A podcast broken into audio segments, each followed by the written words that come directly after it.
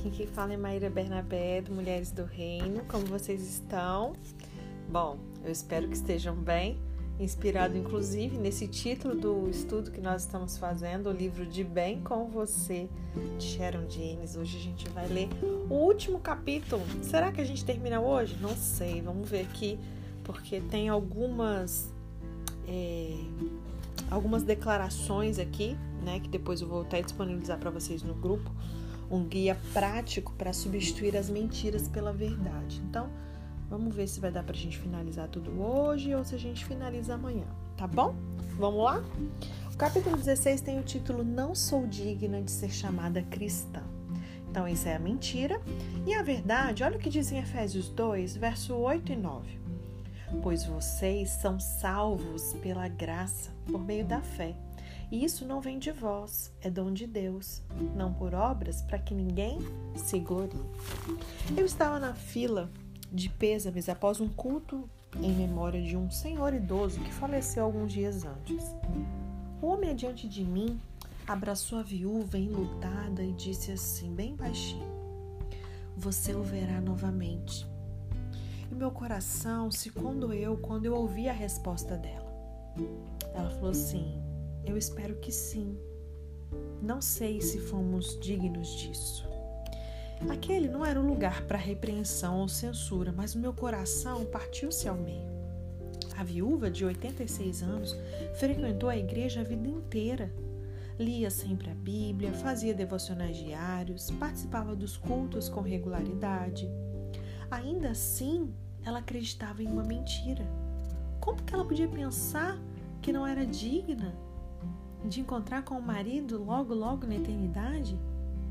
Ai, querida amiga, nós jamais seremos dignas de conquistar o nosso passaporte para o céu, mas nós seremos dignas sim de entrar no céu.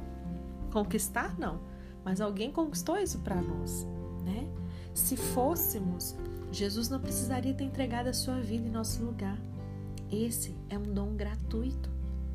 Há muita gente tentando ganhar aquilo que já tem. Eu falo muito sobre isso. Eu falo, uau, se eu te dei, por exemplo, um anel, faz sentido você ficar tentando conquistar ou me pedir algo que eu já te dei? E por que, que a gente vive assim com o Senhor, né? E é a mentira, a, a, a maneira, a mentira da aceitação com base em realização, realizações que acorrenta muitas mulheres. Talvez você esteja acreditando na mentira de que precisa conquistar o seu lugar no céu, né? Ou que pode perder a salvação se você não agir corretamente. A gente deve expor essa mentira e aprender a caminhar nesse dom incrível da graça de Deus. Entretanto, também pode ser que você tenha colocado o capacete da salvação bem firme no lugar e ele nunca tenha caído da sua linda cabecinha. E se for o caso, recoste-se na cadeira e agradeça essa bênção a Deus. Depois, se alegre com as suas irmãs que estão prestes a tomar posse do dom mais precioso de Deus e participe da festa. O que, que significa ser salvo? A palavra salvo tem sido usada de maneira tão indiscriminada na igreja que ela perdeu seu encanto e mistério significa ser salvo? Salvação significa libertação ou resgate. E do que, que nós somos libertados ou resgatados? Conforme, é, por meio de Jesus Cristo, fomos resgatados é, da perdição, conforme Lucas 9,10, fomos resgatados da ira de Deus, conforme Romanos 5,9, do salário do pecado, que é Romanos 6,23, do domínio das trevas, conforme Colossenses 1, no verso 13, também da separação eterna de Deus e do castigo eterno no inferno, conforme Apocalipse 20, verso 6. Nós somos salvas do castigo do pecado no momento em que nós cremos. Estamos sendo salvos do poder do pecado à medida que nós continuamos a ser cada vez mais conformes à imagem de Cristo. E nós seremos salvos na presença do, é, da presença do pecado quando nós deixarmos este corpo terreno e seguirmos para a eternidade com Deus. Tem uma ministração muito legal esse ano que o pastor Luciano Subirá fez na Conferência Espírito Santo na Lagoinha, em Belo Horizonte. Foi somente via YouTube, né, conta da pandemia, e ele trata muito sobre esse assunto, né, essa questão da salvação, dessas três fases. Bom, inicialmente meu espírito foi salvo assim que eu criei, eu continuo sendo salva, né, renovando, salvando a minha alma pela renovação da minha mente com a palavra, tendo uma vida de santificação, e o meu corpo né? Porque nós somos um espírito, temos uma alma e habitamos num corpo. Esse corpo será salvo completamente quando nós formos transformados, né? Nesse corpo terreno, a gente vai para a eternidade com o Senhor. A fé salvadora, ela exige o comprometimento de todo o nosso ser, como eu disse, a nossa mente, nossa vontade, nossas emoções. Com a mente, a gente entende a verdade do Evangelho com a vontade, nós decidimos nos submeter a Deus e aceitar Jesus como Senhor de nossas vidas. E com as emoções, nós expressamos tristeza por nosso pecado e alegria pela misericórdia e graça de Deus. Ser salvo significa mais que ser libertado da prisão. Eu costumo dizer que só quem um dia já foi preso sabe o valor da liberdade, né? É mais que um bilhete de ida para o céu. A vida eterna, ela começa no momento em que cremos. E Deus deseja que nós tenhamos vida plena aqui nesse mundo, conforme João 10,10. 10. Ser salvo é passar da morte espiritual para a vida espiritual em um piscar de olhos de Deus. Não somos salvos porque nos comportamos bem, mas porque nós cremos. E o que, que significa então estar perdido? Era a nossa primeira viagem à Disney e nós preparamos a minha filmadora para gravar lembranças preciosas. No início da gravação, estamos em um centro de boas-vindas onde as crianças sobem vários objetos, rastejam por túneis, pulam de uma barra para outra. E a seguir, meu marido Steve corre em direção à filmadora com o rosto cada vez maior até preencher a tela inteira. Onde Steve foi parar? Ele grita. Não encontrei lugar nenhum e em seguida a tela fica branca. Que maneira de iniciar as férias! Steven havia se desgarrado de nós. Entrou em um daqueles túneis e ainda não aparecera. Claro que nós ficamos em pânico. Quem deseja perder um filho em plena Disney, imagina. Evidentemente, nós o encontramos. Ele não tinha ideia de que ele estava perdido. E eis esta última frase que me fez parar para pensar. Mesmo quando escrevi esse livro, Deus me lembrou rapidamente de que eu também estive nessa mesma situação. Eu não tinha ideia do que eu, tava, que eu, que eu estava perdida, mas o Pai Celestial me encontrou. Quantas de nós não têm ideia de que está perdida, mas o Pai vem a seu encontro? O que, que significa estar perdida? Como chegamos a essa situação de estar desorientada em um lugar escuro e vazio? Tudo começou no Jardim do Éden, quando o homem decidiu desobedecer a Deus e destruir o relacionamento entre eles. A Bíblia diz que no momento em que Eva mordeu o fruto proibido, seu corpo continuou vivo, mas o seu espírito morreu. A partir de então, todas as pessoas nascem com corpo e alma vivos, mas com espírito morto, separado de Deus, rejeitado. Deus, porém, não nos abandonou à própria sorte. Tão logo Adão e Eva desobedeceram a Deus, a sombra da cruz apareceu no horizonte e o Pai começou a expor seu maravilhoso plano redentor.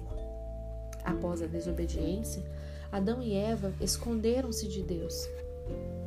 Quantas de nós não nos escondemos do Pai, nos afastamos dele, porque de fato o pecado faz separação do homem com Deus. Mas quanto mais nós erramos, mais precisamos nos aproximar daquele que é o único que pode nos ajudar. Só que aí, a partir do momento em que eles desobedeceram, eles se esconderam de Deus. Ao procurar por eles, quando soprava a brisa do dia, o Senhor fez a primeira pergunta registrada na Bíblia: Onde está você? Essa pergunta, ela percorre as escrituras como um fio escarlate de Gênesis a Apocalipse. Onde está você? Não importa o que você fez, não importa até que ponto você se afastou do plano de vida para sua vida. Deus sempre está à sua procura. Tudo que você tem que fazer é sair do esconderijo e dizer: Estou aqui, Senhor. Nós vemos de Gênesis a Apocalipse o plano desenrolar-se diante dos nossos olhos. Romanos apresenta uma linda descrição dos passos da salvação. Vamos percorrer a estrada de Romanos para descobrir como passar de rejeitadas a aceitas, como receber o dom da vida eterna amanhã e o dom da vida plena hoje. O problema. Romanos 3,23 diz: Pois todos pecaram e são destituídos da glória de Deus. Bom, ninguém, exceto Jesus, é claro, foi, o, foi ou é digno de entrar no céu pelos próprios méritos. Ninguém pode preparar seu caminho para o céu. Essa talvez seja uma das maiores diferenças entre o cristianismo e as outras religiões do mundo. O budismo, o hinduísmo e o islamismo, eles ensinam que nós temos que conquistar o caminho até Deus. Sabe de uma coisa? Nós não temos a menor chance, a menor condição de fazer isso. Imagine que você esteja na costa leste dos Estados Unidos, contemplando ali o Oceano Atlântico. Na praia oposta, Deus está sentado em seu trono.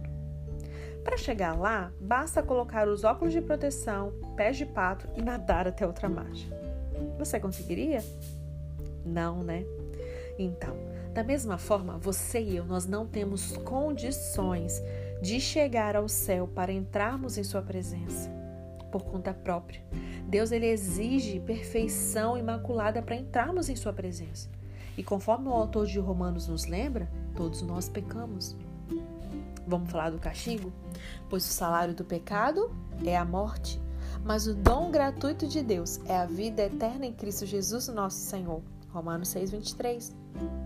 Desde o início dos tempos, Deus ele advertiu Adão e Eva de que se eles desobedecessem, comessem do fruto proibido, o castigo seria a morte.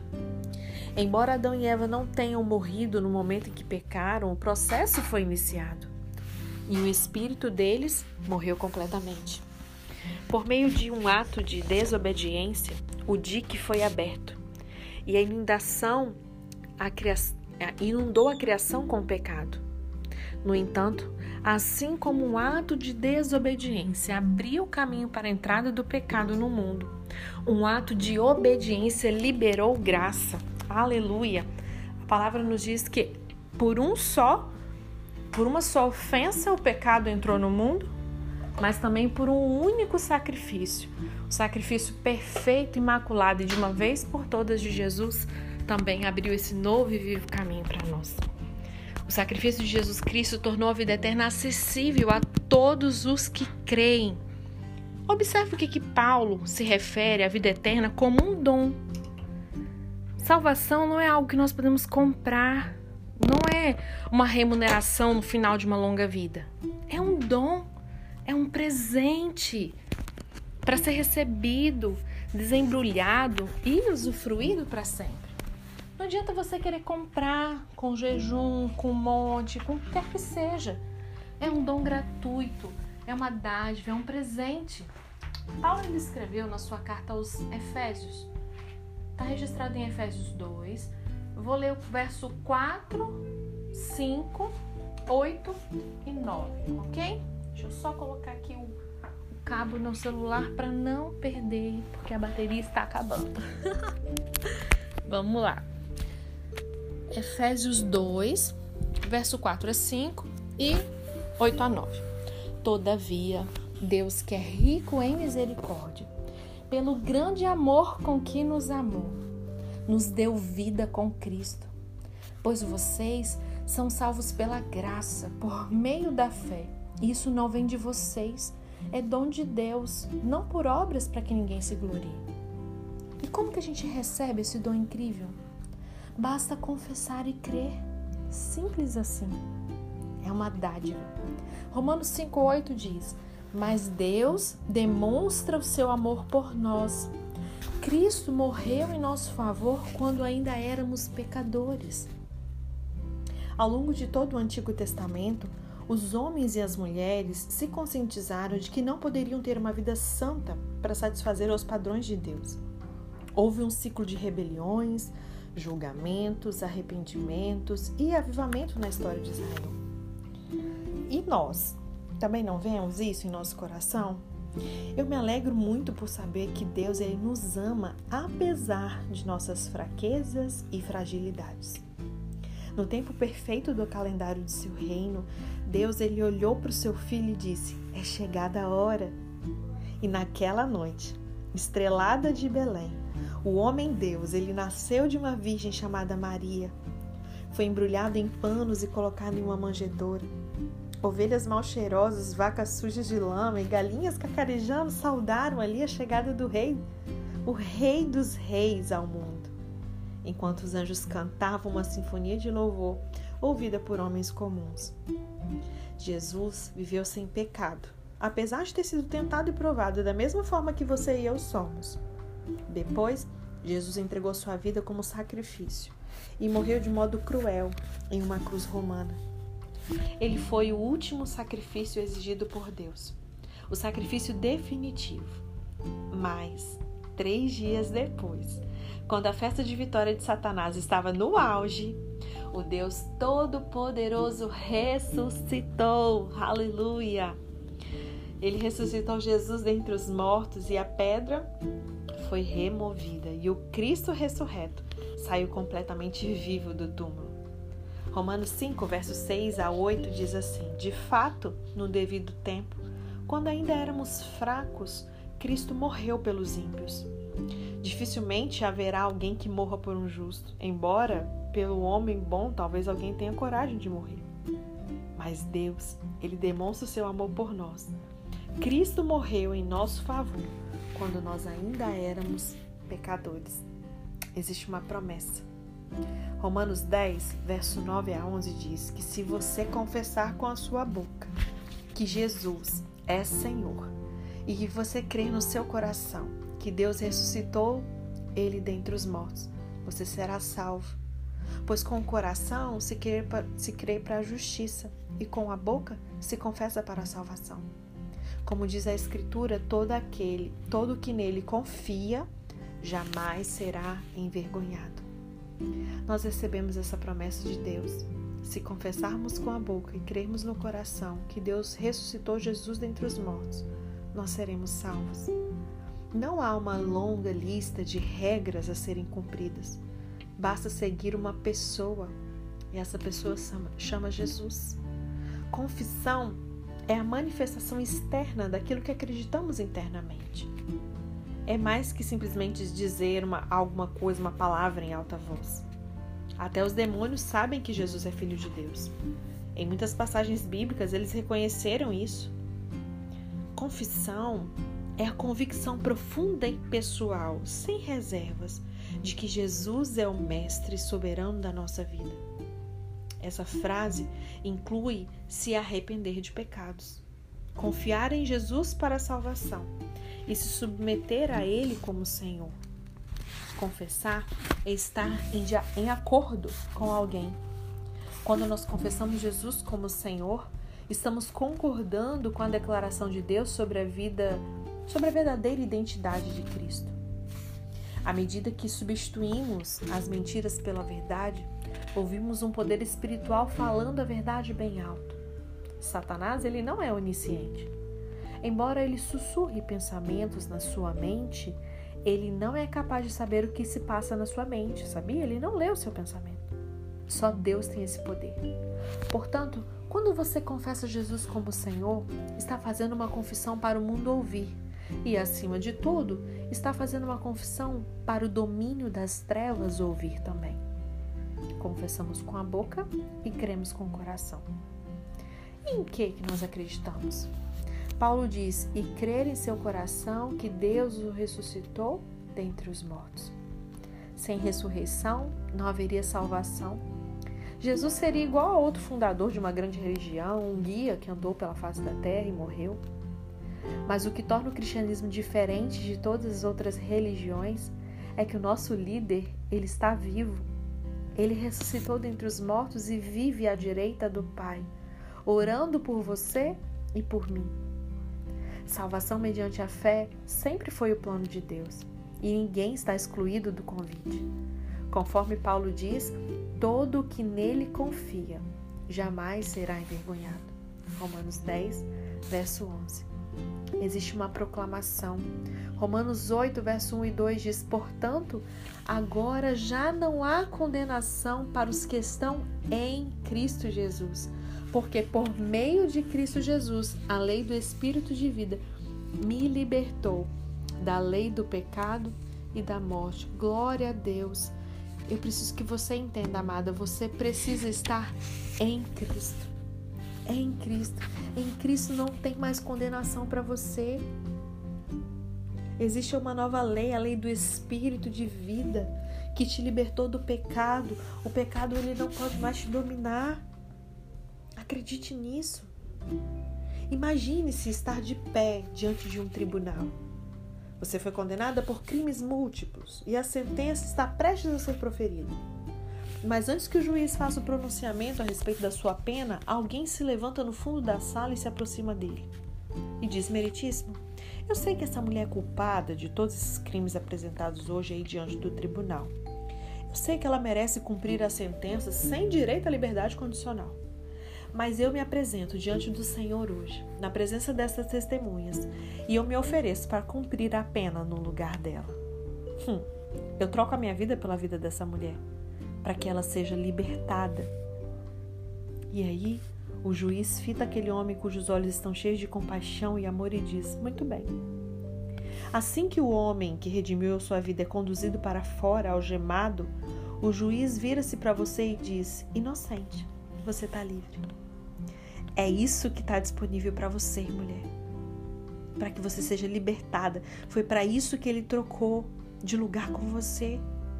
Quando nós aceitamos Cristo no coração, todos, todos, são todos os nossos pecados do passado. Todos os pecados do passado, do presente e do futuro são perdoados, atirados no fundo do mar. Condenação é um termo legal usado para descrever a nossa condição perante um juiz e um tribunal de justiça.